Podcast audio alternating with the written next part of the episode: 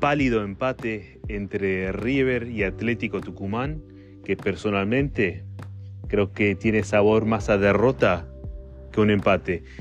¿Cómo andamos, gente? Les habla Carlitos 091218 del Rojo y Blanco Podcast.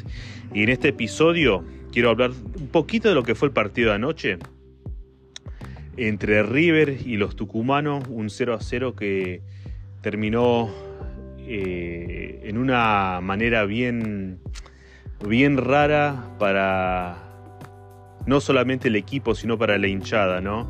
Jugamos con, con un equipo que todavía no ha ganado en lo que es esta liga, jugando como visitante y jugando con bueno, terminando el partido con controversia. Primero vamos a hablar un poquito de lo que fue eh, unos jugadores. Me, encantó que Boselli fue titular. Eh, hacía rato que no se veía Boselli como titular. Creo que la última vez fue noviembre o diciembre. hasta ese punto me estoy tratando de acordar. River salió con la misma formación que está usando ya en común un 4-3-1-2 me, me encanta que, que siga con esa formación porque teniendo dos delanteros y con la calidad de delanteros que tenemos, siempre ayuda a, generar más goles, ¿no?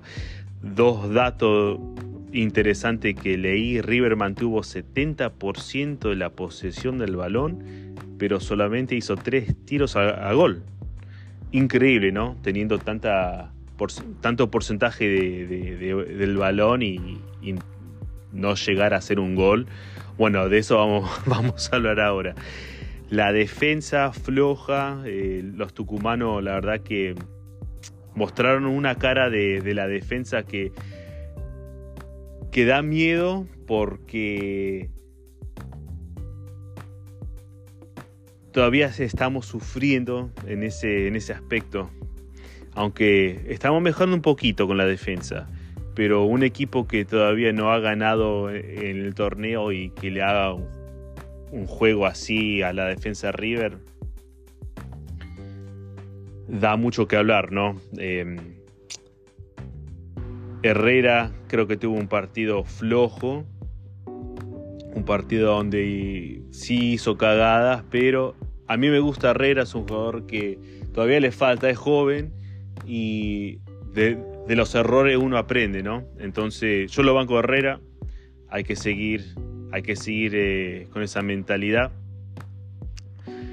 Fonseca está, está, mejorando más y más, un jugador que en cada partido está, está demostrando que, está a nivel de River. Hizo un, pase anoche increíble, para mí un pase de lujo, eh, justamente a Borja, que casi resulta en gol, ¿no? Eh, hay que, hay que, hay que ver y reconocer que Fonseca va a ser un jugador clave en la Libertadores. Lo digo ahora, para que después se acuerden de mí, pero en algo positivo, nunca nada negativo.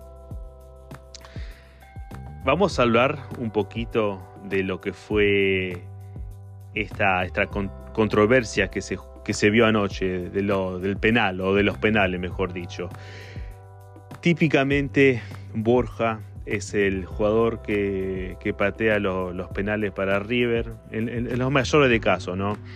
Pero Barco, no sé si fue una mezcla de capricho, de su carácter, o por tener esa, esa hambre de gol, quiso patearlo. Bueno, hubo un tipo de, no sé, de discusión, se miraron feo entre Borja y Barco porque Borja quería patear el penal pero le dio la oportunidad a Barco.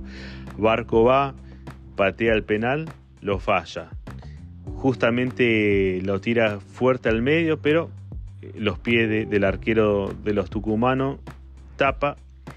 A los momentos sale el bar, revisa el penal y dice que el arquero está adelantado. Sí, yo vi ahí las repeticiones, sí, sí, estaba adelantado. Bueno, ya la hinchada millonaria un poco enojada porque despreciamos una oportunidad de gol.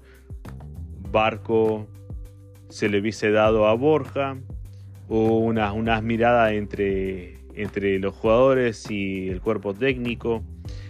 Pero dio esta nueva oportunidad. Barco otra vez decidió tomar el penal. ¿Y qué pasó? Pateó fuerte para arriba, hacia las nubes. Otra vez fallamos una oportunidad de gol. Era bien interesante ver cómo mostraron la cara de Michelis apenas que lo erró. Era una, era una mezcla, una mezcla de, sonrisa con enojo, masticando bronca.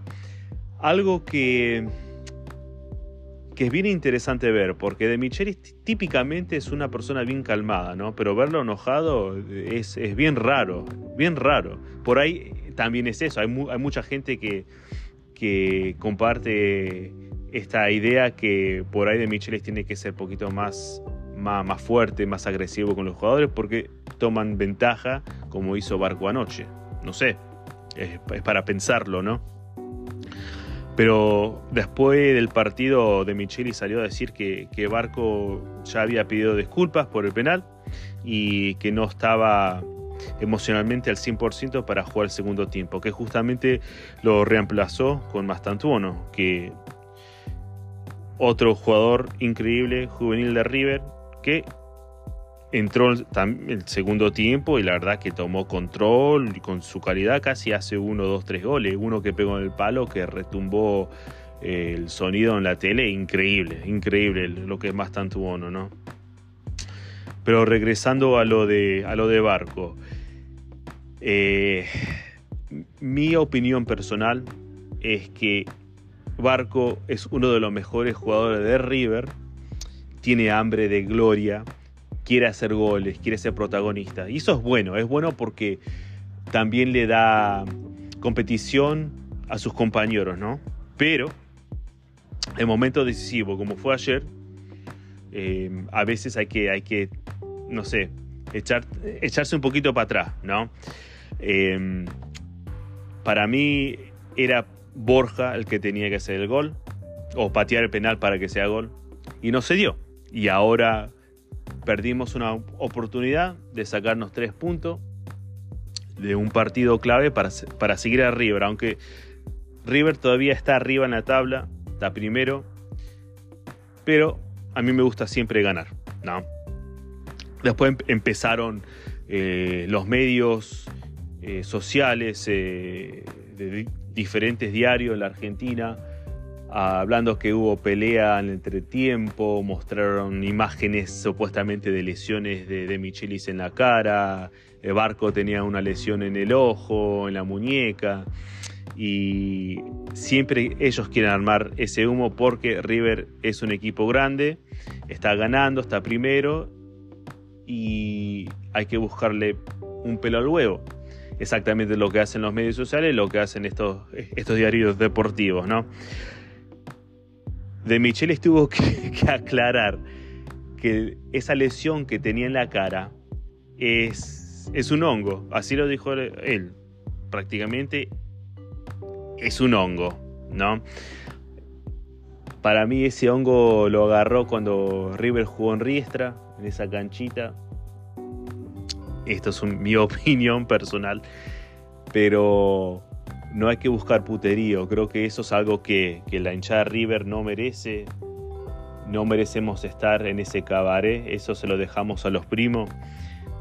Y que se equivocó Barco, se equivocó. Que, use esa, esta oportunidad como lesión para, para no cagarla más adelante, especialmente cuando estemos jugando la Copa Libertadores, ¿no? Borja salió en el segundo tiempo, tuvo una molestia en el cuádriceps, parece que se lesionó, pero parece que se va a recuperar para el Superclásico. Para mí va a entrar Roberto como titular en su posición ahora el domingo, que justamente jugamos contra Banfield el 18 de febrero. Es bueno que le da un descanso a Borja porque tiene que llegar a full para, para el partido con Boca. Hay que, hay que mover mucho o mucha energía para que Borja regrese 100% porque es un jugador clave en la delantera. Colidio tuvo un partido raro anoche también y Roberto, eh, aunque entró en el segundo tiempo, también eh, no, tuvo su mejor actuación. Pues está bien, es, es juvenil, ¿viste? Yo lo que quiero es que estén todos ya listos, estén todos preparados y estén todos saludables para el partido de Boca, que todos siempre queremos ganar. Un abrazo a todos, síganme en los medios sociales y esperar el partido con Anfield.